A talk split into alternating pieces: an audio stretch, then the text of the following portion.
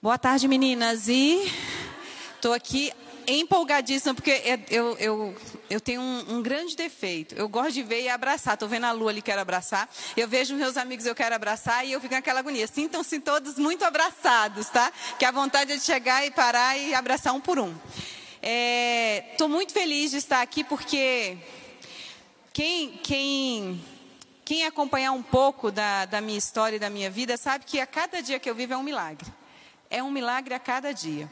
É, esses últimos meses, para mim, de janeiro para fevereiro, eu tinha que tomar uma decisão se eu ia fazer uma disciplina do doutorado em São Paulo e ficar quase 20 dias fora de casa, sem meus filhos, sem ninguém, sozinha. Eu encarar o doutorado sozinha. Porque vocês acham que os filhos dão trabalho? Para mim, filhos me dá força. É, é o contrário na minha vida. Eu gosto muito de criança, eu gosto muito de pessoas e não gosto de ficar sozinha.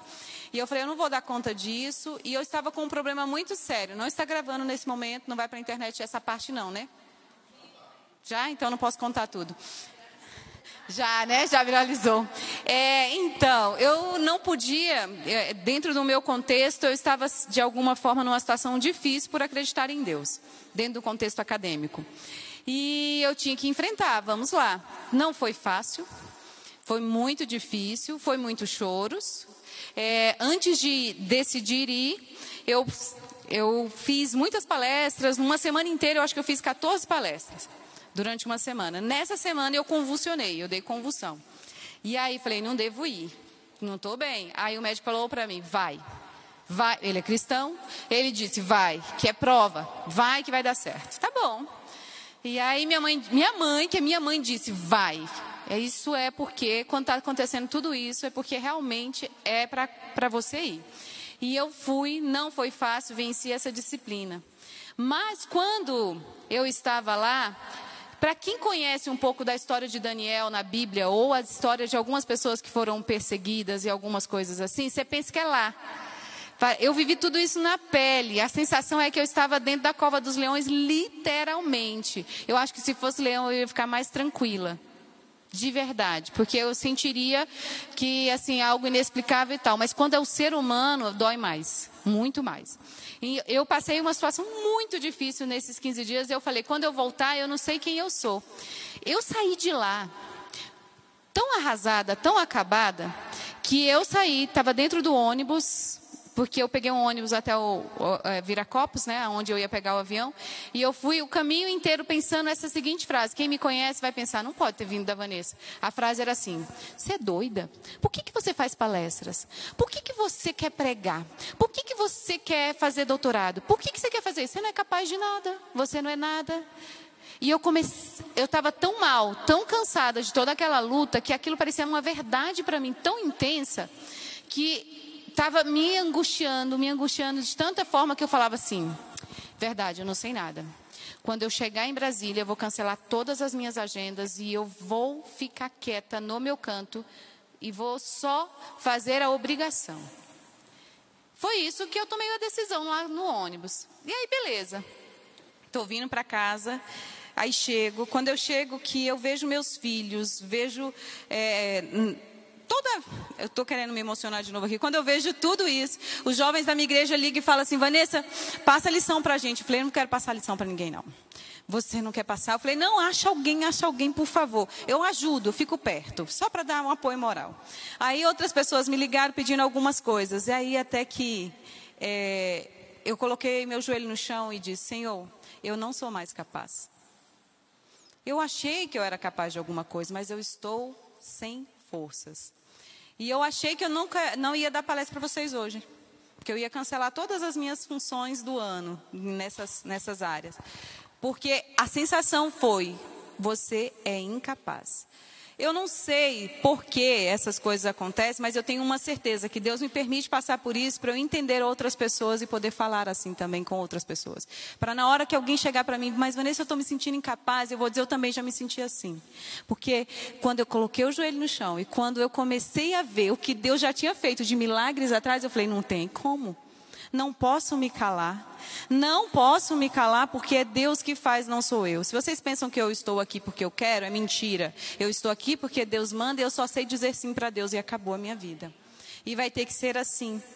E aí, cada dia que foi passando, eu descobri coisas que eu não imaginava que existia, porque eu sou muito sem malícia talvez, é, de inimigos assim que eu não sabia que poderia existir, de dizer, olha, é, eu fiz umas palestras em algum, alguns lugares famosos aí, deu um problema para outras pessoas de dizerem que é, eu não poderia ter feito. E eu falei, mas por quê? Será assim? O que está acontecendo isso? Eu não quero espaço de ninguém, eu quero só fazer a sua vontade. Mas eu acho que eu entrei num terreno que ninguém nunca tinha falado sobre por que, que nós precisamos mudar a nossa saúde, nossa perspectiva de vida, para ter saúde, para ter vida, para se manter. Vocês nunca se sentiram cansada e incapaz, igual eu falei aqui agora? Já se sentiram? Nossa, a sensação é: eu não dou conta de mais um dia. Eu não vou mais dar conta. A gente tem vontade de desistir muita coisa. Então, hoje eu digo para vocês: se eu estou aqui, é um milagre. Tomei a decisão, vamos lá, vamos continuar a agenda. Continuamos a agenda. Aí, ontem de manhã, nunca tinha acontecido isso comigo tão forte, enxaqueca. Mas eu não sabia que isso era uma enxaqueca, uma dor insuportável. Nem levantei da cama o dia inteiro. E aí, as pessoas, cancela? Não, não vou cancelar. E se eu contar para vocês que eu não estou sentindo uma dor agora, vocês acreditam? Então, não sou eu. Não sou eu. Tudo que eu disser tudo que eu disser que for contrário à vontade de Deus, que o Senhor retire agora. Mas aquilo que for bom para você e que Deus que estiver direcionando, aceite, por favor, porque não sou eu. Tá ok? E para isso vamos orar, para a gente começar? Oremos. Querido Deus, nosso amado Pai, neste momento eu quero que o Senhor retire de nós tudo que é nosso, tudo que a gente pensa que é nosso, e coloque só aquilo que é teu. Senhor, os seus propósitos são maravilhosos para cada um de nós. Nós somos extraordinários quando estamos na Sua companhia. Então, neste momento, Senhor, pedimos que o Seu Santo Espírito fale conosco, fale a nós e fale por nós. E que cada uma de nós aqui sejamos abençoadas com um pouco da Tua paz, um pouco da Tua força, um pouco do Teu poder e um pouco, Senhor, da Tua glória nesta terra. Fique conosco, Senhor. Apesar de às vezes a gente precisar sentir um pouco de dor, mas que o Senhor nos resgate agora, neste momento, e nos use. Por Jesus pedimos. Amém. Amém. Amigo, você vai me dar o passador? Sim ou não? Sim? Ah, obrigada. Gente, é o seguinte, hoje a minha a minha orientadora de doutorado me mandou uma coisa bem legal. É porque eu tenho um grupo de alunos da UNB, eu dei aula na UNB o ano passado, e a gente, os melhores alunos, a gente fez um grupo no WhatsApp, né? E nesse grupo tem coisas lindíssimas. Obrigada, eu quero saber onde eu vou achar tanta mão, mas vai dar certo. Vamos lá. Eu quero só falar para vocês o seguinte: vocês acham que as mulheres são capazes? Sim, muito capazes. Eu falei para os homens ficarem, só ficou um. Cadê os que estavam tocando? Que eu queria que eles ouvissem isso agora, gente. Puxa vida. Ai, o bom é quando tem homem para a gente jogar assim. Estou brincando, gente, não estou competindo com eles, não.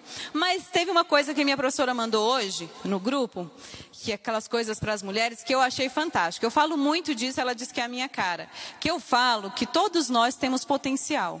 Só precisamos, independente de quem seja, pode ser você, desde pequenininha, e pode ser a pessoa que tem mais idade aqui, todo mundo tem potencial de aprendizado, o desenvolvimento nunca para. Então nós somos superpoderosas, vocês sabiam? E cada um tem que escolher um superpoder. E aí eu fico pensando assim: o que, que é que as mulheres fazem de tão bom?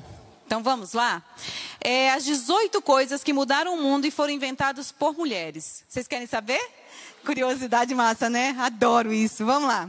Ah, e vocês pensem, vocês vão ver o estilo de invenções das mulheres. As mulheres são fantásticas. Elas não inventam armas. Elas inventam outras coisas. Olha só. A primeira coisa que aparece, o aquecedor de carro. Lógico, né? Tem, eu tenho uma amiga que ela não tem tempo muito de secar o cabelo. O que, que ela faz? O marido vai dirigindo, eles dois vão para o trabalho no mesmo rumo, né? Enquanto ela está no banco carona, ela liga o aquecedor e ó, ó, leva a escova e faz. É, fica lindo o cabelo dela. É muito legal. Eu já vi ela faz, eu já vi fazendo, eu achei muito legal. Falei, você é fera. É, e eu já testei fazer isso, dá certo. É legal também. Já fiz uma vez. Só que, assim, é, geralmente sou eu que dirijo, que eu estou indo sozinha, né? Mas se tiver alguém dirigindo para você, é uma boa, viu? O aquecedor de carro. Segundo, quem já jogou aquele banco imobiliário? Já? Foi uma mulher que inventou em 1904. Foi a Elizabeth Mag. Ela é fantástica, né? Ela fala que era o jogo do senhorio. Ela queria, ela estava na verdade tentando criticar é, todo esse capitalismo maluco e tentando ensinar isso para as crianças. Que fantástico, né? Mulher. Ah, isso aqui os homens não vão, não, os homens não pensariam isso nunca. A escada de incêndio, quem inventou? As mulheres. Que chique. O homem não pensa nisso não. Quer ver outra coisa? Vocês vão se surpreender com essa. O bote salva vidas. Como a mulher tem um senso de proteção, né?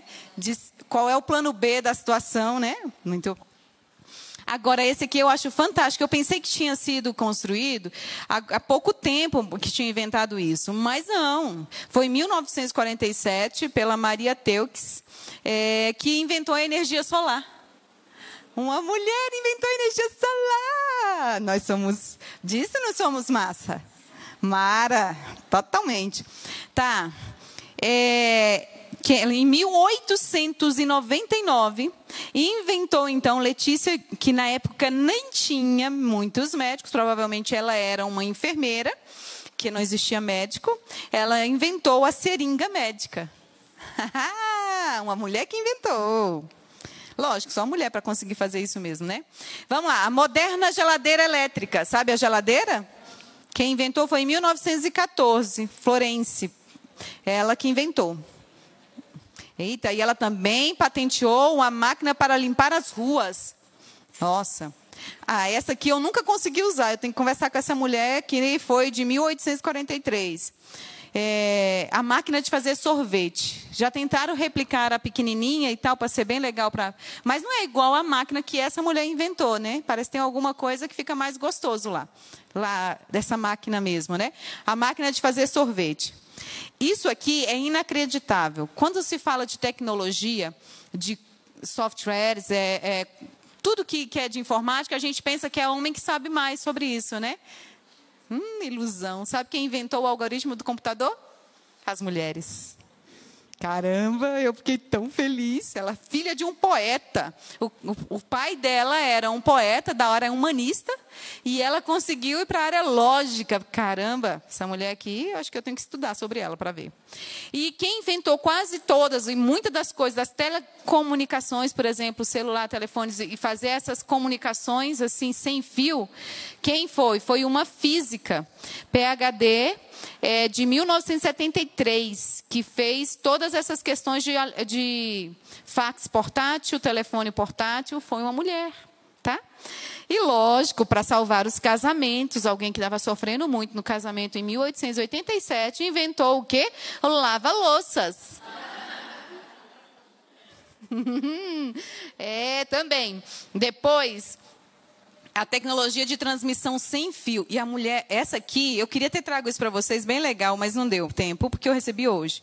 É, ela fez uma, utilizando tecnologia de salto em frequência, para você se comunicar sem fio a grandes distâncias, né? E a mulher, além de bonita, conseguiu criar esse negócio. Ela é, parecia modelo. E a televisão, também foi uma mulher, uma televisão de circuito fechado. A, a gente às vezes nem sabe o que é isso, né? Circuito fechado. E, o, e era. Ah, eu, eu, pulei essa parte porque eu não, não, não, não percebi isso aqui, mas tem também. Algumas dessas eram negras que para a época delas é tipo assim, um mais do que um milagre, porque não tinha essa liberdade, nem para as mulheres e muito mais para as mulheres negras. Olha que fantástico, né? Essas mulheres são heroínas.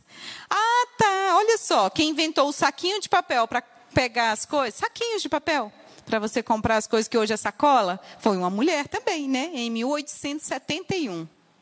E o aquecimento, para quem a gente não mora no frio, mas para quem já morou no frio sabe que precisa muito do aquecimento, né? Também. E aí, o que, que você já inventou? Eu não falei o nome delas, só falei de algumas, né? Mas todas elas tinham um nome. Vocês perceberam que as invenções delas estão por aí, mas elas parecem que não têm nome? Por que, que as invenções dos homens têm nome e as invenções da mulher não carregam o nome da mulher? Porque nós somos mulheres sem nome. E esse é o título da palestra que eu vou fazer com vocês. Por que, que nós não temos nome? Ah, aí alguns vão falar, lógico, eles se acham melhores do que a gente. Ah, tem alguma coisa assim e tal. Não é, não é mesmo. Eu vou dizer uma coisa para vocês. Eu já fiz essa palestra para algumas pessoas que estão aqui, algumas estão assistindo pela segunda vez, mas nunca é a mesma coisa. Com certeza nunca é. E às vezes tem um negrito que Deus quer dar para você que é só seu, que eu não sei. Então, mesmo que você já assistiu, faz como se você estivesse numa revisão para a prova. Aí você fala, vou prestar atenção porque pode cair na minha prova. E a sua prova pode ser amanhã, a gente não sabe o dia, não sabe o que está acontecendo, ou pode ser hoje a sua prova. Então, dá um negrito no que eu falar, use aquilo que você precisar. Combinado? Vamos fazer esse combinado? Para quem já assistiu, pense assim: eu já vi, mas eu devo ter mais coisas para aprender. Tá bom?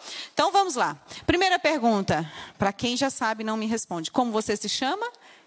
Quem é visita aqui, que é a primeira vez que está me ouvindo? Você? É a primeira vez que está me ouvindo? Primeira vez? Como você se chama? Maria Errou, Maria José. Como você se chama? Natália. Errou, Natália. Errou também, Marcela. Quem mais está me vendo pela primeira vez? Está com medo de mim agora, né? Ela está assim, não. Eu nem te conheço, nem quero te conhecer. Você está dizendo que a pessoa está errada? É agora. Ixi, e agora? E aí? Ixi, também errou. Como você se chama? Opa, melhorou. Estamos melhorando, estamos melhorando. Tem mais alguma que não me conhece ainda? Você já me conhece? Não? Nenhum de vocês três? Estão com medo de mim também? Não, não dói não. Como vocês se chamam? Tá com medo? não, sofre não. Ó, oh, desculpa. Não, não, então tá, tá. Boa, isso mesmo. Ok.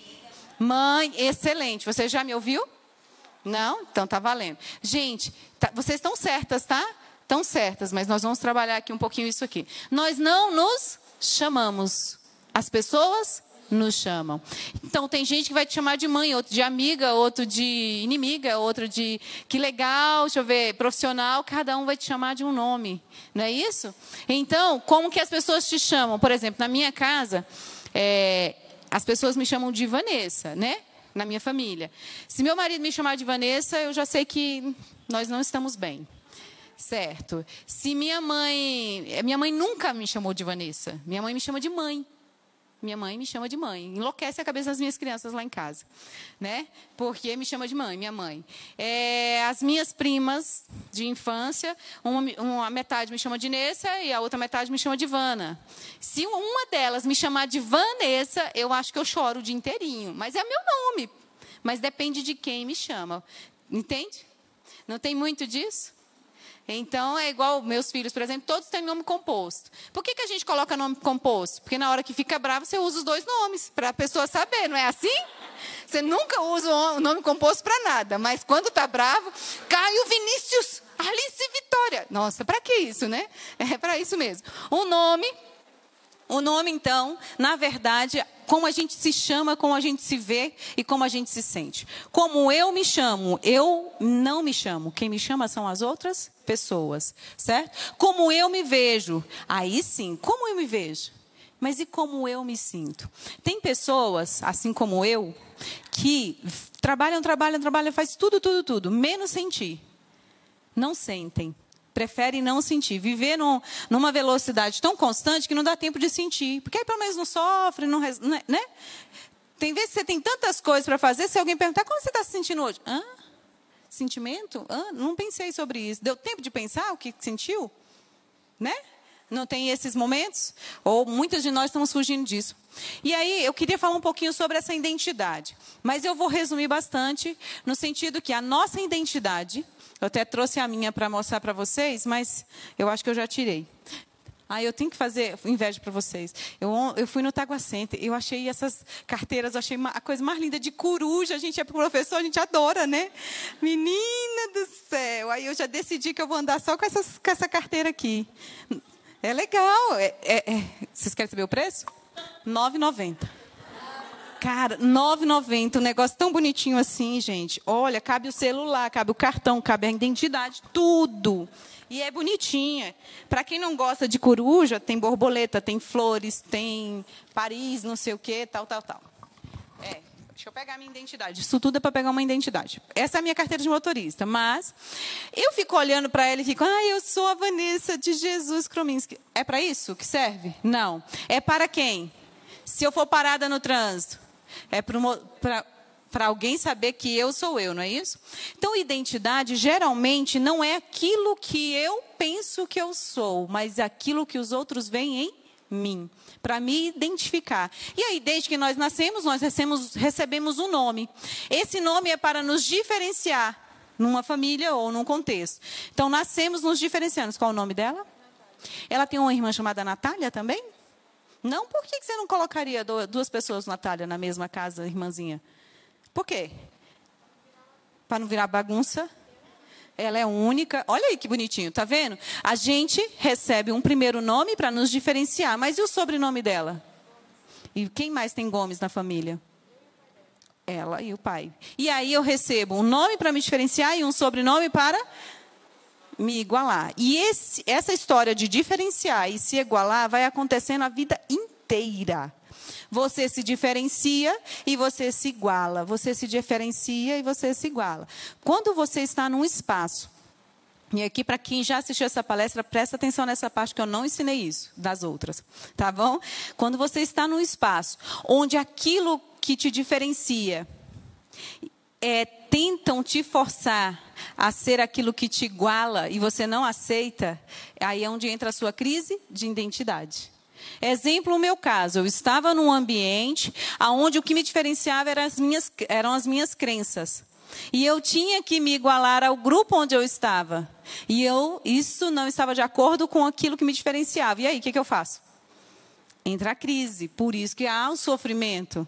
Entende? Exemplo, você pensa que é algo e que te diferencia. Eu sou uma mulher assim, assim, assim, por exemplo, é, sou cristã, ou se eu não sou cristã, mas eu sou uma pessoa que tem moralidade. Aí você tem várias amigas que acham que, é, como é que fala?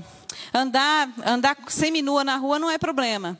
E elas são suas amigas. Aí, se você não quer, ah, mas você está querendo ser puritana, você está querendo ser melhor do que os outros e tal, começa a ter uma crise. Vocês percebem que quando aquilo que me diferencia no grupo é diferente daquilo que me iguala no grupo, pode entrar numa crise? Certo? Exemplo, uma mulher. Esse exemplo, algumas não vão gostar. Exemplo, uma mulher que tem 40 anos, por exemplo, eu fiz 40 anos. Eu tenho 40 anos. Aí eu pego e descubro o Instagram. Ou eu descubro lá Facebook, essas coisas todas. Aí eu começo a postar fotos parecendo as adolescentes. Como que as adolescentes postam? Seminua, sei lá, é, tal, como é que faz? Linguinha para fora, nananã, essas coisinhas e tal. O que vocês percebem? Então, aquilo que me diferencia, eu sou uma mulher de 40 anos, mãe. Independente se eu ter ou casada. E aí? Aí eu quero me igualar às redes sociais, que a maioria das redes sociais, quem é que estão lá? Os adolescentes, os mais novos, né? Mas eu preciso, aí entra em, eu preciso me, me igualar a esse social, eu posso entrar dentro de um contexto sem se desfazer da minha identidade. Percebe? Eu até vi ontem a doutora Rosana Alves contando que, como eu fiquei em casa, eu ouvindo a doutora Rosana Alves, ela pegando nesse ponto, né? Por que, que tem mulheres que o passar dos anos faz com que, como ela não viveu bem a infância, não teve uma boa identidade, depois mais velha quer virar adolescente. Isso acontece com os homens também. Sabe, os homens quando completam 50 anos, que deixam suas esposas para pegar duas de 20, é porque não viveu lá direito a sua identidade naquele momento certo, e aí se perdem e aí quer viver uma outra identidade na hora errada. Então esse movimento de se diferenciar e esse movimento de se igualar é uma coisa que vai acontecendo ao longo da nossa vida constantemente até o final dos dias. Tem como a gente é, é, fazer. Tem como a gente se igualar o tempo inteiro aos grupos? Não. Mas você vai estar sempre se diferenciando e se igualando. Eu conheço pessoas, por exemplo, que é, não, não conseguem entender que precisa passar tempo com os filhos, que precisa passar tempo é, cuidando da sua família e quer viver sempre embaladas. E aí? Não é um, contexto meio difícil isso? A gente conversando aqui não parece estranho, mas é uma pessoa que está em crise de identidade, não é isso? Eu até uma vez eu me perguntei, acho que foi, ah, foi lá na escola da Lu mesmo, que eu, eu faço a Lili, aquela personagem que eu faço como. Aí eu falei, eita, puxa, o ano que vem eu vou fazer 40 anos. Falei para uma professora lá, eu acho que eu não vou poder mais fazer a Lili, né? Porque não vai combinar mais eu me vestir de menininha com cara de velha e mais velha ainda. Aí ela respondeu, mas Vanessa, você não faz a Lili querendo ser uma menininha. Você faz por causa das crianças, para elas entenderem o contexto e para elas entenderem, para ser uma forma didática. Então, acho que não tem nada a ver essa perspectiva. Eu falei, então tá, quantos anos ainda eu tenho para fazer a Lili? Pelo menos uns cinco? Ainda dá para fazer a Lili, a personagemzinha que eu faço? É uma, é uma coisa que entrou em para mim, uma crise. Falei, será que eu posso continuar fazendo isso está pegando mal já? Né? A gente tem que entender isso um pouco. Os contextos mudam o tempo inteiro. E a gente quer viver aquilo que o outro está vivendo, porque a gente quer se igualar o tempo inteiro. Mas a gente está se diferenciando. Exemplo, mulheres que se casam, aí tem que cuidar da sua família. Mas aí quando ela volta lá nos churrascos de família, da galera, ela quer fazer de novo viver igualzinho antes, né? Ela chega, ela parece que esqueceu que tem marido, esqueceu que tem o filho e aí vai conviver. Quando ela volta para casa, não é só as mulheres não, os homens também fazem isso. Quando volta para casa, está cheio de mania, cheio de ideias que veio da família que ela convivia antes. Percebem isso? Então tá. Então, tudo isso aí já foi explicado. Eu nem vou falar um pouquinho disso aqui. Porque as identidades, então, são vários pesquisadores que falam que a identidade para si, a identidade para o outro, ela é muito, ela é inseparável. E aí tem o Dubá, que eu descobri que eu falo Dubá, mas na verdade é Dubé, com bico assim, Dubé, que é um francês. E eu não sabia que tinha que falar assim, mas tudo bem, aprendi agora nesse semestre na faculdade. Nunca sei quem eu sou a não ser pelo olhar do outro. Esse, ele vem dizendo que a gente nunca sabe quem é a não ser pelo olhar do outro, porque aquilo que você faz e aquilo que você pensa que é nem sempre é o que você é. O outro te diz quem você é. Eita. Pode brigar quem vai começar a brigar comigo não? Ninguém? Não? Será? Vocês que estão me vendo pela primeira vez, fala aí. Isso. O que as pessoas dizem de você é verdade ou é mentira? Depende. Aí é o que o anterior fala, que é o Bauman. Ele diz assim, ó, que as identidades flutuam no ar. São várias que vão acontecendo. E essas, algumas, são pela nossa própria escolha. E outras são infladas porque os outros nos deram essa identidade. Os outros falaram. E aí ele pega e diz ali, ó, que eu preciso estar atento certo? Em alerta constante para defender as primeiras em relação às últimas. Eu defender qual que eu quero. Que escolha eu quero ter de identidade. Porque eu posso receber tudo que me disseram. Tudo o que disseram de você é verdade? Não. Mas eu tenho que estar atento para perceber, porque nós assumimos aquilo que o outro diz também. E tem coisas que é verdade, e tem coisas que não é verdade. E aí, Bauman fala que isso é uma negociação que fica eternamente pendente. Exemplo, é, quando eu estava com. Acho que o meu terceiro filho já era com Cássio ou era com a Alice. Eu vim para Brasília para fazer. Eu estava grávida. Eu vim para Brasília para fazer uma. uma como é que fala? Pré-natal, consulta de pré-natal. E aí, um, eu fui rever uns amigos e tal, e aconteceu que ele, que um amigo nosso, deixa eu ver se eu encontro aqui rapidamente, tá? Estou tentando achar aqui. É, um amigo nosso pegou e me viu, a gente saiu, era um casal de amigos e nós também, nós, eles estavam namorando e nós chegamos. E ele, depois que eu fui embora, ele postou algo no Facebook que eu fiquei assim, opa, tá falando de quem mesmo? Ele estava falando de mim, homenageando as mulheres. Eu falei, não é, não, não na minha cabeça, eu estava acabada, arrasada, porque estava com um monte de filho, estava fazendo mestrado na época, e estava grávida. Eu não estava me sentindo assim, aquela mulher arrumada, nem nada. Eu até brinco com a Adriana, que a Adriana tem que me dar uns cursos de me arrumar e tudo, porque você sabe que ela é personal style, né, gente? Vocês não acham? Ai, meu Deus, achar aqui no Facebook falando com vocês, não estou achando o texto, e eu falei que isso ia ser fácil, e aí não está fácil. Vocês têm paciência comigo? Só um pouquinho, de verdade. É, eu acabei de compartilhar. Onde que eu acho isso? Cadê a Michelle para me ajudar? Michelle, acha aí. Eu compartilhei hoje. Acha aí no meu Facebook. Enquanto ela vai procurando, eu vou falando sobre isso. Que a minha identidade, aquilo que eu penso de mim, às vezes é uma coisa e o que o outro fala é outra, que te revela e você fala, não, não pode ser. É igual aquelas mulheres que acham que é uma excelente esposa. Uma vez eu fiz essa palestra e teve uma que disse assim, é, achou? Teve uma mulher que disse assim, eu perguntei, o que, que, que, seu marido diria, o que, que seus filhos? Aham, uhum, é o texto dele. Aí, o que, que seu marido diria de você, o que, que seu filho diria? Aí ela pegou, ela disse assim que eu sou uma excelente esposa, sou maravilhosa, sou não sei o quê. Eu falei, nossa, que confiança que você tem, né? E eu fiquei pensando, ele fala isso para ela, mas será que é verdade? Será que é isso que está no coraçãozinho dele mesmo? Porque ou é só para agradar? Tá vendo a desconfiada como a gente é? Mas desconfiada, mas na verdade, na verdade, deixa eu explicar uma coisa para vocês. Às vezes o outro vê coisas em você que você não vê, porque na verdade, o que é revelado a mim e o que é revelado para o outro é uma questão de quê? De que as suas ações revelam quem, quem você é. Eu estou antecipando um pouquinho a, a, palestra. É pelo agir que alguém se torna algo. Somos nossas ações, nos fazemos pela prática. A maneira como você age demonstra quem você é. Quem recebe suas ações? Você ou o outro? O outro. Então, quem diz quem é você? Pesado essa, né? Aí você fala: não, eu sou super paciente. pois é. Nessa época aqui, eu estava me sentindo muito feia, desarrumada. Sabe quando você está com mãe de pequenininho? Acho que eu estava grávida do outro também.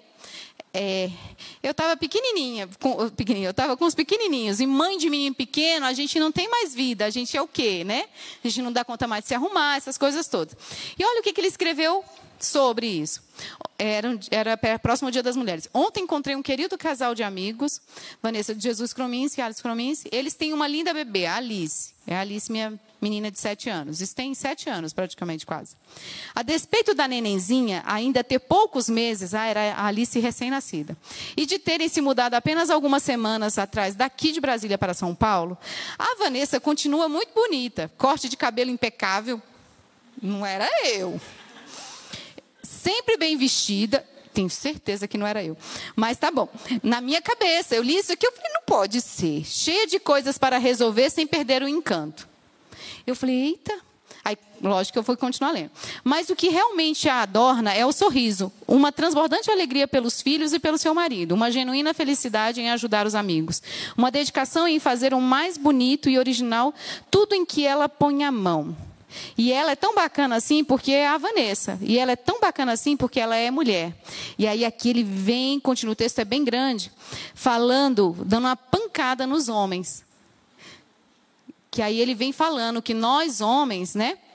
Ele vai falando, homens, temos nossas qualidades, nossa determinação nos faz cruzar mares e florestas, nossa coragem subjugou leões e tigres, nossa imaginação nos permitiu cruzar os céus e chegar à lua, temos satélites saindo do sistema solar, rasgamos as montanhas ao meio, traçamos estradas debaixo do mar, chegamos ao átomo, podemos quebrá-lo, podemos fundi-lo. Nós, homens, derramamos os rios de sangue ao longo da história, o suor derramado encheria lágrimas lagos, né? Ossos quebrados construíram pontes. Aí aqui ele vai falando, falando, falando e vai dizendo que o homem, enquanto ele constrói, ele, ele destrói muitas coisas. Aí ele coloca que as mulheres, enquanto buscam sucesso, ela vai construindo. E aí ele vai colocando assim, ó, aí ele no final coloca que quanto ao mais irmãos, tudo que é verdadeiro, tudo que é honesto, tudo que é justo, tudo que é puro, tudo que é amável, tudo que é bom e de boa fama, se há alguma virtude, se há algum louvor nisso, pensai. Isso é o que vai fazer a diferença nas suas ações. Agradeço a vocês, mulheres, por suas vidas, não pelos belos discursos, discursos, né? Mostram o que é realmente importante na vida de todos os dias. Deus foi muito generoso ao criá-las. Trata bem das mulheres e honrar a Deus pela joia de sua criação. Que lindo, né? Esse aqui é um grande amigo. Ele é um, ele escreve muito bem, inteligentíssimo. Gosto muito de conversar com ele também. E ele trouxe essa consideração. E eu fiquei pensando, naquele dia, você acha que eu estava me sentindo assim? Não. Vocês já perceberam no momento que você está se sentindo pior, alguém vem, chega e te dá um elogio, o que, que acontece com você? Você acredita? Não. É, minha mãe, ela, ela tem dificuldade de, de, ser elogiada, né? E eu aprendi muito isso com ela. Eu também não sei. Eu fico sem saber o que fazer. E minha mãe não. Minha mãe nem, nem aceita, é mentira. Não, não é verdade. É, a minha mãe nem aceita. Às vezes nós temos dificuldade de se ver. Quando eu faço essa palestra, eu trabalho muito em identidade, mas hoje eu também estou querendo trabalhar em vocês como você se vê. Porque aquilo que você se vê, se você está vendo bom demais, no texto dele ele fala muito isso. Se você está se vendo bem demais, cuidado, que isso é assustador. Não está certo, tem alguma coisa errada, que ninguém é perfeito, certo? Mas se você está vendo coisas ruins demais, também está errado. A gente precisa encontrar um equilíbrio, precisa entender que é pelo agir que nós nos tornamos algo. Como é que eu estou agindo?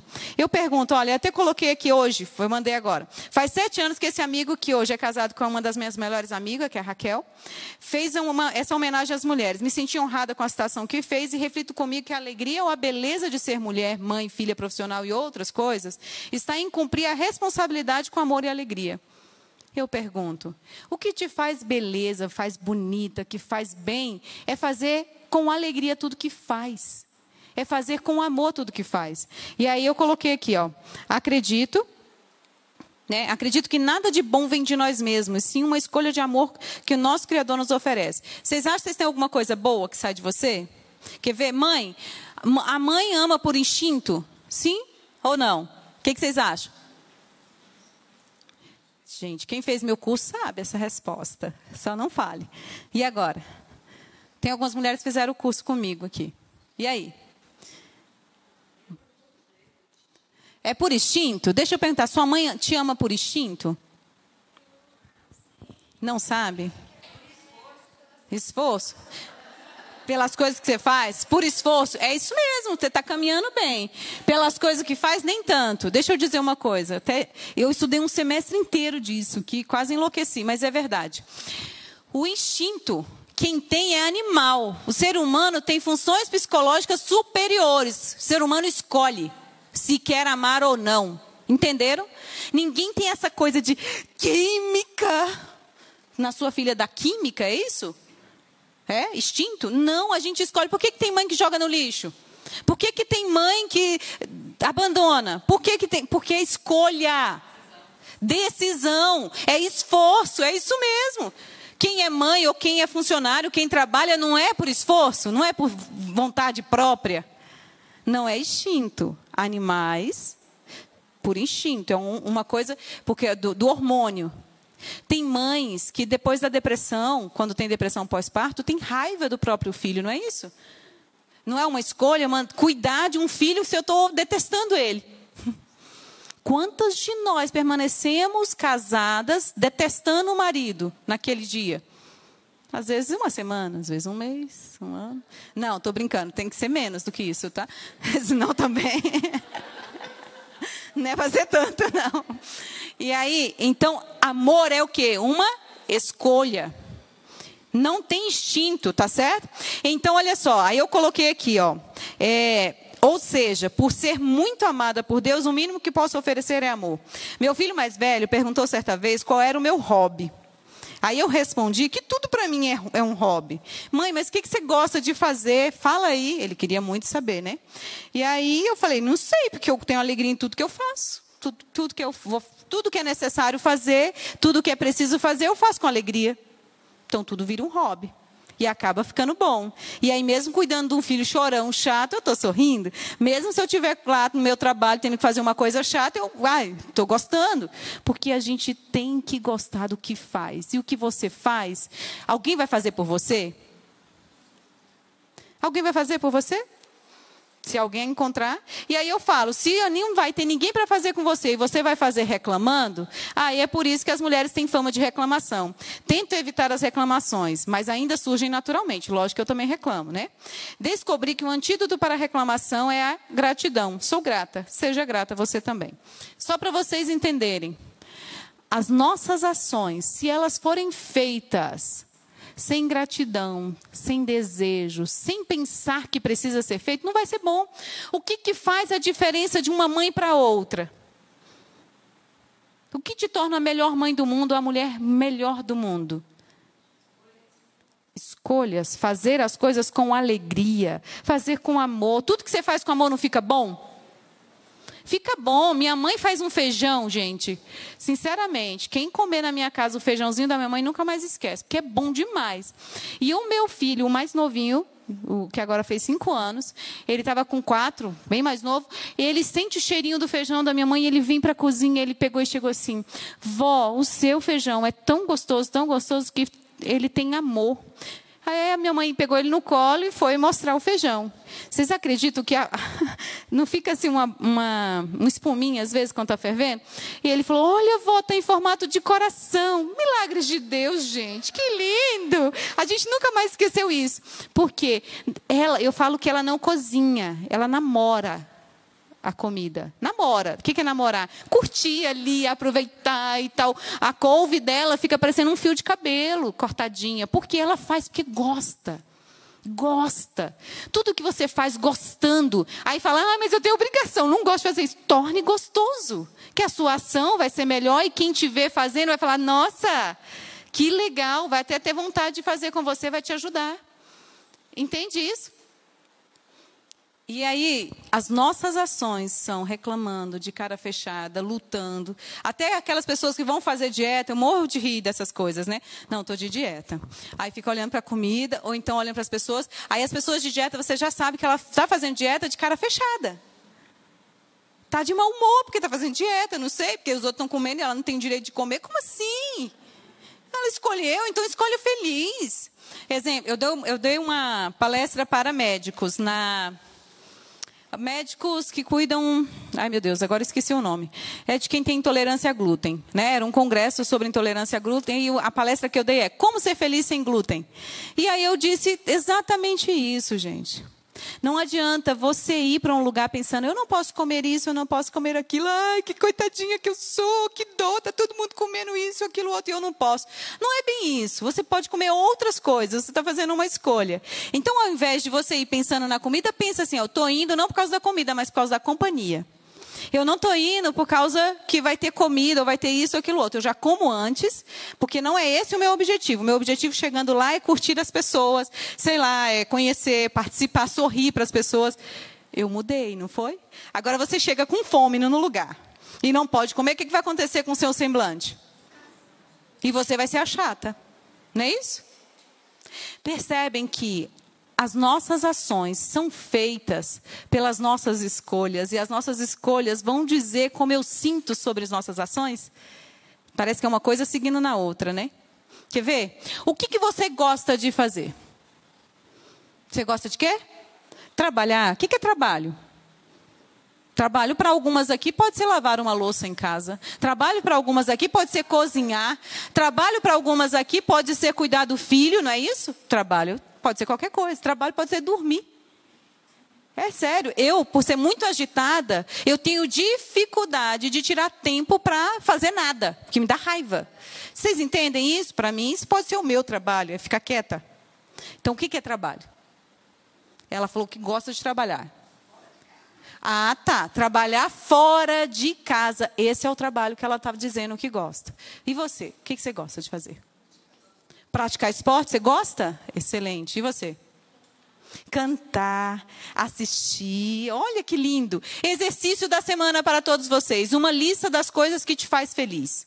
O que, que você gosta de fazer? Comece a fazer essas coisas e comece a colocar um pouco dessas coisas em outras. Aí faz a lista lá da coisa que você não gosta. Pensaram? Coisa que você detesta fazer. Exemplo, a Vanessa aqui detesta lavar louça não gosto de lavar louça. Sabe o que, que eu fiz? Eu pesquisei na internet os benefícios de lavar louça. São vários, é terapêutico, você pensa, você analisa, você melhora muitas coisas em você, você conserva os seus, seus pratos, porque os outros sempre quebram, você não quebra, certo? Então tem muitas vantagens. Tem, gente. Mas aí eu fiquei pensando, sabe de uma coisa? Ao invés de eu ir lá lavar louça, reclamar e tal, e principalmente depois no fim de semana, eu fiz as contas. Falei, sabe uma coisa? Vou pagar alguém para lavar minha louça. E compro uma lava-louça, como a pessoa fez. Pois é. Eu fiz assim. Eu, quando aconteceu de eu ter aquela pilha de louças para lavar, eu contratei alguém, paguei 50 reais para lavar todas as minhas louças. Eu falei, nossa, que 50 reais mais bem pagos na minha vida. Foi, gente. Eu podia comprar um sapato de 50? Sim, um baratinho, poderia. Poderia ter comprado uma comida, uma coisa? Não, eu preferi que alguém lavasse a louça para mim, mas eu fiquei feliz, entenderam? Mas eu não fiquei lá lavando e reclamando, lavando e reclamando e acabando com o meu dia. Vocês percebem, e com o meu dia, com o dia dos outros, de todo mundo que estiver perto de mim. Minhas ações, minhas escolhas vão determinar muito do que eu sou?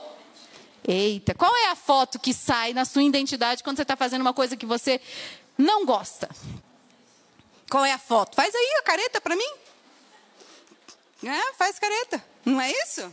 Pois é, e às vezes é essa foto que você está mostrando para os outros, porque você faz coisas que você não gosta o tempo inteiro. Se você precisa fazer algo, então aprende a gostar desse algo. Procure coisas que tenham benefícios para você. Tudo é bom, tudo tem seu lado bom e tem um lado ruim, é o jogo do contente. Pode fazer. Concordo com você, verdade. Exatamente. Adorei. Olha, olha a questão dela. Eu não posso valorizar o que os outros estão dizendo. Tem gente que diz assim, tem palestras e mais palestras, várias pessoas que vão dizer, não se importe com o que os outros pensam de você. E, e eu digo que não se importem com o que os outros dizem de você, mas aquelas pessoas que se relacionam com você mais próximo, estão sofrendo, e se no ambiente tem alguma coisa errada, você tem que começar a se avaliar. Eu acho o seguinte, a gente não pode aceitar tudo que vem. Foi o que eu trouxe aqui atrás, ó. O Bauman, ele fala que tudo é permanentemente pendente. O que, que era isso? Bem aqui, ó. Ele fala que a probabilidade, o resultado disso é uma negociação eternamente pendente. Por quê? Porque você vai ter que ficar negociando o tempo inteiro. Não, isso pode até ser verdade. Eu acho que eu tenho que melhorar isso. Mas isso não. Isso sim, isso não. Você tem que ter uma identidade que você quer revelar e aquela identidade que alguém está te dando, não, eu não quero isso para mim. Não aceito isso. Entende? Exatamente. Se você se conhece, o outro não te machuca. Certo? Se você está bem consigo mesmo, você está amparado. O problema é que a gente não sabe quem somos. Essa é a pergunta mais difícil da face da terra. Quem sou eu? É uma pergunta muito difícil. Porque você não é, você está sendo. Constantemente você está sendo. Hoje você agora está me ouvindo. Quando você chega na sua casa, você é o quê? Diz para mim. Lá você é quem? Hã? Você é você mesma lá. Quem é você mesma lá? É a mãe? A avó? Você viu o que, que primeiro apareceu para ela? Ela é o quê? A avó. Você percebe que aqui você está me ouvindo, é como se fosse a minha aluna, certo? Lá você é o quê? A avó. Em cada lugar nós estamos sendo constantemente. Em isso são papéis diferentes. Quando eu exerço papéis diferentes, talvez o meu papel de avó está precisando ser reavaliado. Mas o meu papel de esposa, nem tanto. Mas de profissional está precisando mudar alguma coisa. Entende? Nós estamos sendo. Quando alguém critica uma parte, um pedaço seu, ela não está falando do seu todo. Ela está falando de uma parte que ela viu. O que, que ela viu? Um pedaço, uma pontinha. Você que sabe onde que está. Alguns aqui talvez souberam da, da, da, da crise que meu marido saiu de casa e tal, aquela coisa toda que foi muito difícil para mim. Alguém viu a ponta. E todo mundo vai ter considerações para dizer para mim. Eu sei disso. Mas eu me importo com as pessoas ou com o que Deus quer para mim? Difícil isso. Porque o problema nosso é que a gente não se vê como Deus quer que a gente se veja. E aí eu aproveito para ir lá para essa pergunta aqui final. Porque eu estou caminhando com vocês para chegar nessa questão aqui. Eu não vou falar dela hoje, tá? Eu quero chegar nessa questão aqui, ó. Não vou trabalhar isso aqui hoje com vocês. Eu vou ficar devendo muita coisa para vocês. Vocês se importam? Eu vou voltar lá, peraí, vou voltar lá. Eu só quero chegar aqui, né? Porque ela trouxe um, um aspecto importante aqui. Voltando. É que isso aqui um dia tem que ser um sermão de manhã na igreja, que eu quero que os homens ouçam também. Mas vamos lá. Como Deus vê a mulher virtuosa? Como que é? Ele a criou. Se eu me olho como Deus me vê, aí eu tenho uma identidade de boa. Essa é a identidade que eu preciso ter. Ele, ele a criou. Ele a aceita. Tem alguém que mais te aceita do que Deus? Não existe. Pode ser sua mãe, pode ser quem for. É Deus que te aceita. Do jeito que você estiver. Suja, limpa, pecando, não pecando, errada ou certa, não importa. Deus te aceita do jeito que você está. Isso é certo. Ele a valoriza. Independente de qualquer coisa, quem te valoriza? Deus. Ele a dignifica e ele a capacita.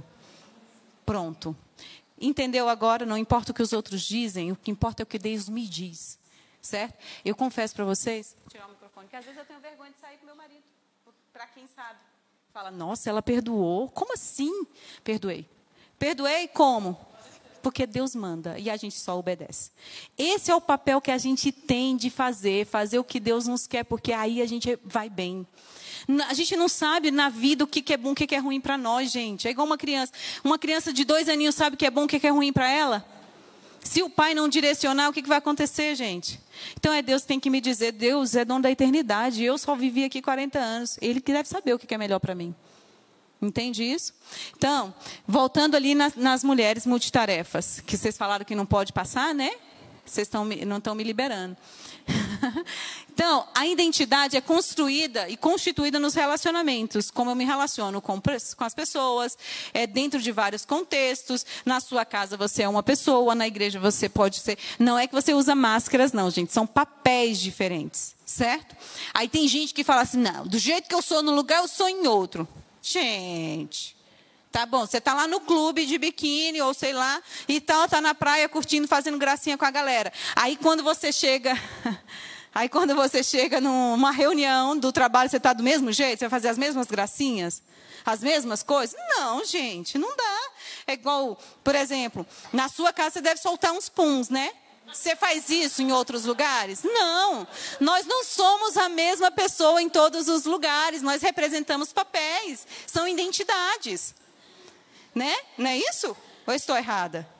Nós temos identidades em vários lugares, porque nós estamos sendo o tempo inteiro e sendo construídas o tempo inteiro. Aquilo que você é hoje, depois dessa palestra, você deve ser outra. Vai melhorando um pouquinho de cada vez, nós vamos aprendendo um pouquinho de cada vez. Alguém vai ser sempre a mesma?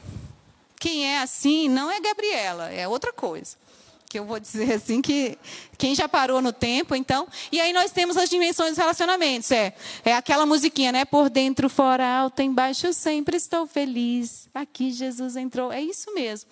Eu tenho que estar feliz em todas as áreas. É acima com Deus, abaixo como eu me relaciono com a natureza, com as coisas da terra, subir em árvore, andar na, pisar na grama, ver o pôr do sol. É a família à minha direita, à minha esquerda eu tenho o próximo. Atrás como eu me relaciono com o meu passado. Tem gente que não consegue lidar com o passado. Passado, por mais que machuque, tem que deixar para trás, porque senão não vai seguir para frente. E aí tem gente que não tem prospecção de futuro, não olha para frente, não tem aquela perspectiva. Para onde eu vou? O que, que vai acontecer comigo? Não tem esperança. Não sabe o que vai acontecer, não tem prospecção. Eu acabei de saber que a mãe da minha amiga, que eu admiro muito, está fazendo 70 anos e decidiu fazer engenharia na UNB. E está arrebentando. Aí a filha dela perguntou, mas mãe, por que você está fazendo isso agora? Então, Não, minha filhinha, eu percebi que eu estava esquecendo muitas coisas, estava perdendo um pouco do raciocínio, eu decidi estimular. Ô oh, mãe, podia, mas vai fazer um tricô, vai fazer um crochê, vai fazer outra coisa. Fazer engenharia na UNB, tipo, né? Tudo bem, Gente, o que importa é estar tá sempre aprendendo e crescendo. Se, por exemplo, você com 60 anos quer ser médico, você exercer dois anos de profissão, ou mesmo que seja 15 minutos, salvou uma vida, valeu a pena? Claro que valeu a pena, gente. Vocês entendem que sempre vai valer a pena se você tem prospecção de futuro? Fora que a gente tem uma eternidade para curtir ainda. Né? E aí nós temos também o eu, o dentro. O que, que é dentro? Como eu me relaciono comigo mesmo? Você se ama? Você se ama? Pergunta difícil, não vou fazer tanto, porque eu tenho uma outra coisa que eu gostaria de trabalhar com esse tema, se você se ama. Um dia, cadê a Lucy? Cadê a Lucy falar nisso? Ela tinha que estar ouvindo, depois fala para ela, tá? Contem tudo para ela. Mulheres sem nome, por exemplo. A sociedade quer que nós sejamos aquela mulher ali, ó, inteligente, determinada, poderosa, sexy, fictícia, incomum, bonita, tem que estar sexy 24 horas, tem que ser a mulher super poderosa, não é isso? Tô certa? Mas, deixa eu dizer para vocês. Isso é o que a sociedade pede. Agora, o outro lado. A mulher pode ser inteligente, determinada, trabalhadora, mãe, esposa submissa. Não é de submissa de se submeter. É de estar submissa a uma missão, a uma mesma missão. Tá? Isso daria um outro sermão, que aí eu coloco a primeira dama para fazer isso depois, explica para elas o que é submissão. Beleza, amiga? Tá. Então tá. Aí vem real, comum e tem a beleza de Cristo. Qual é a diferença dessas duas mulheres? As duas são superpoderosas. As duas são superpoderosas, igual essas que eu falei, que criaram coisas fantásticas, né? Tá, qual a diferença das duas? Não, Luci, pode ir lá, depois elas te contam. Pode ir, fica à vontade. Ela veio assim, ih, vou ficar de castigo. Não, não tem castigo não, tá tudo bem. Vamos lá, e aí? Uma é real e a outra é o quê? Fictícia, muito bem. Ou seja, uma você tem possibilidades, a outra não tem nem possibilidades. Você vai morrer tentando porque não é verdade. Você vai correr atrás de mentira? Se alguém falar assim, ó, oh, gente, sabe essa história de ganhar na lota? É mentira. Que é tudo manipulado. Você vai continuar jogando? É meio. Aí vamos seguindo aqui. Se essa aqui é mentira e é o que as pessoas estão exigindo, é por isso que está dando tanto fracasso. Estou indo. Você quer ouvir até o final? Aí meu marido, ele vai pregar ali, eu, tá, eu tenho que sair, né, amor? Cinco minutos eu termino.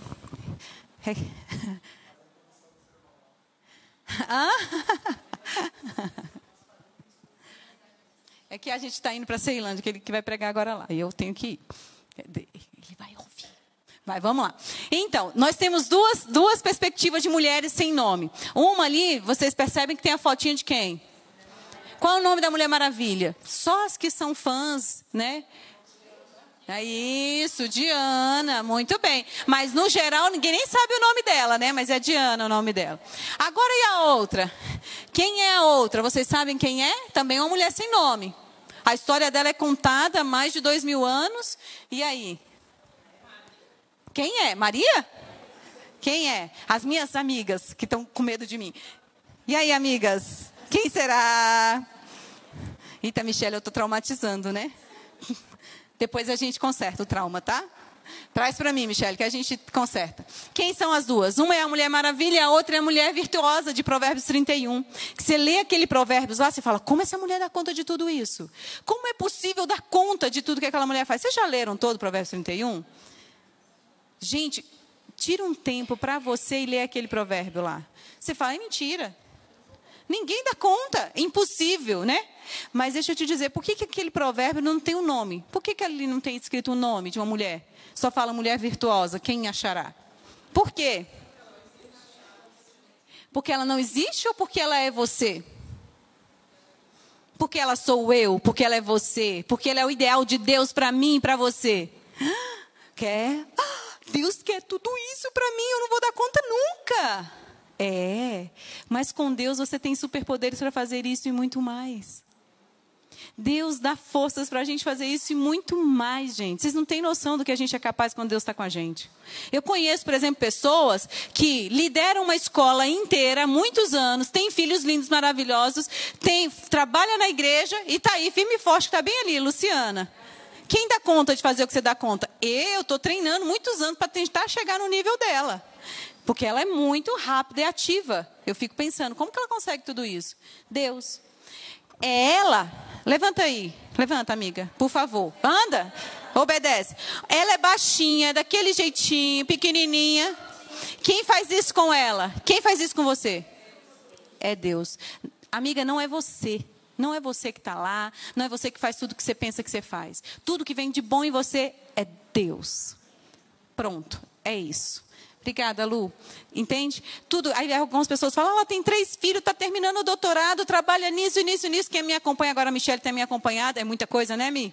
Muita coisa. Faço muita coisa, é verdade? Sim, mas eu faço tudo que eu gosto porque Deus manda. E com Deus é bom demais, gente. As coisas fluem naturalmente, você vai ganhando forças, você vai trocar uma fralda, que cocô mais lindo. Certo? É, gente, é sim.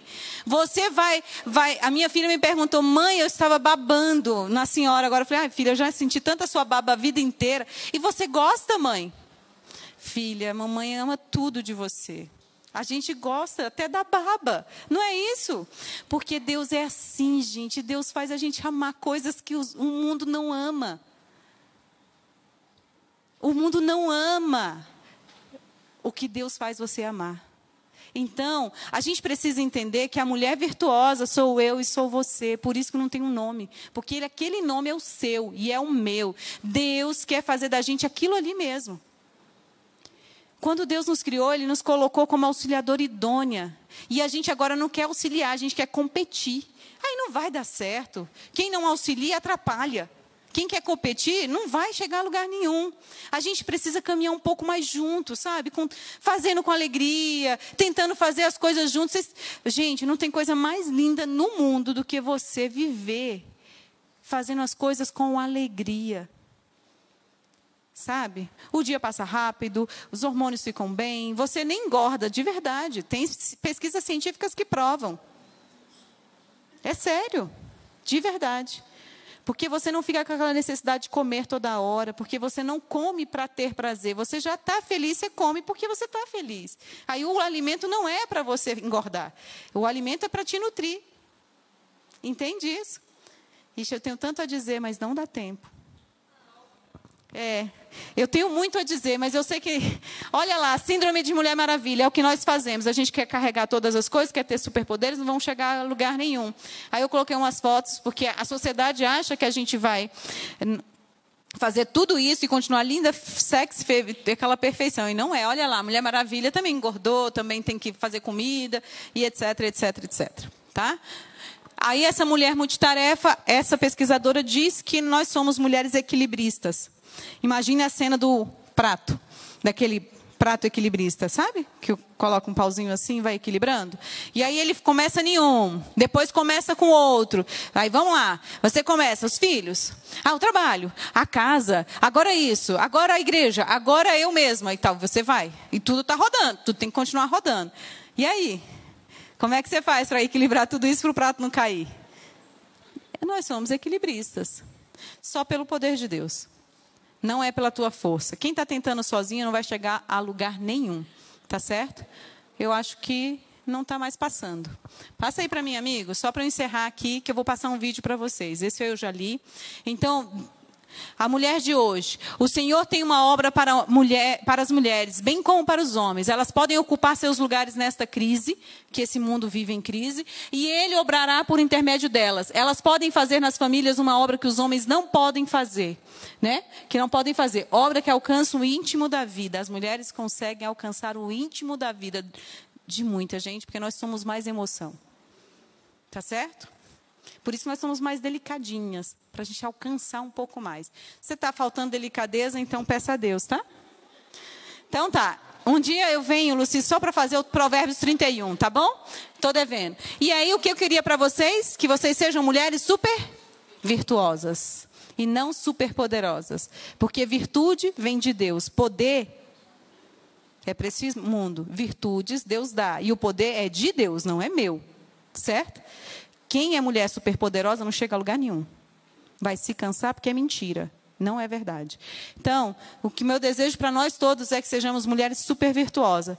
E aí, a mulher com a identidade que Deus vê. Olha como Deus dá identidade. Uma identidade estabelecida no relacionamento com Deus possibilita sentir-se responsável. Olha só. A mulher que tem relacionamento com Deus, ela não é vítima da vida. Ela é responsável pela própria vida, como ela é responsável pelas suas próprias escolhas, ela é responsável pela maneira como ela estrutura o seu tempo, ela é responsável pela maneira como trata os outros e ela é responsável pela felicidade, pela sua vida material, emocional, intelectual e espiritual. Então não somos vítimas, somos responsáveis pela nossa história com Cristo Jesus, está vendo? Isso é o que Deus dá a gente. Essa é a identidade. Peguei pesado, né? Vamos lá. E eu vou só passar o último, vê se você consegue aí. É um vídeo que eu gravei. Apaga a luz para ficar emocionante, por favor. É, é, um vídeo que a gente gravou em São Paulo, na época que eu morei em São Paulo, eu estou lá. Ah, deixa eu ver, sete anos atrás. Nossa, tudo isso. Não, é menos. Seis anos. Se não rodar, tudo bem. Pendrive? Já guardei. Eu vou ficar devendo. Ele tem que pregar, gente. Eu estou preocupada.